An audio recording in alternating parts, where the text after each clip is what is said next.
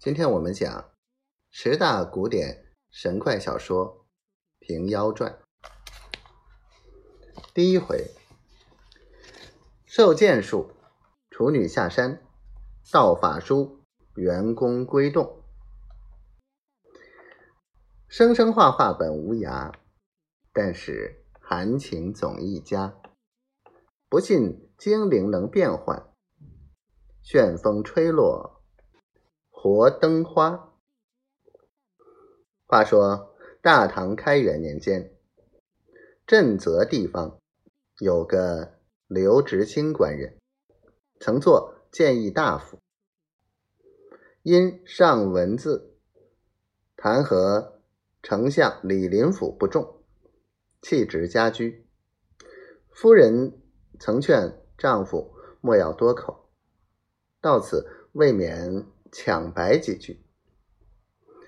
那官人是个正直男子，如何肯服气？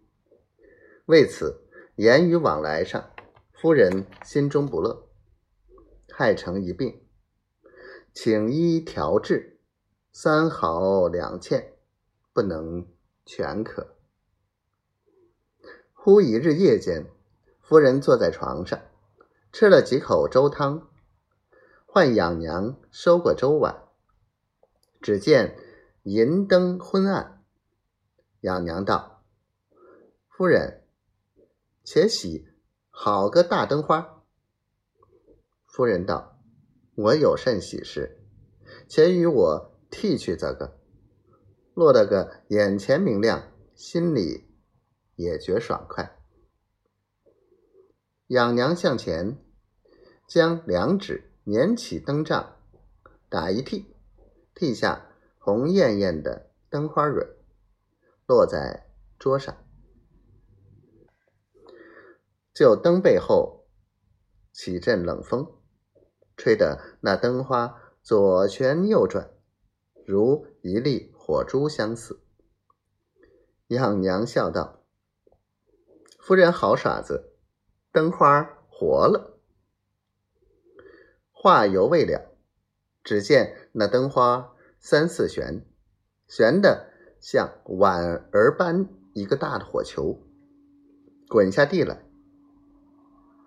咕的一响，如爆竹之声，那灯花爆开，散作火星满地，顿时不见了。只见。三尺来长一个老婆婆，向着夫人叫万福。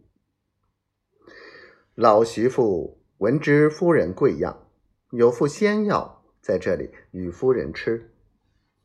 那夫人初时也惊怕，闻他说出这样话来，认作神仙变现，反生欢喜。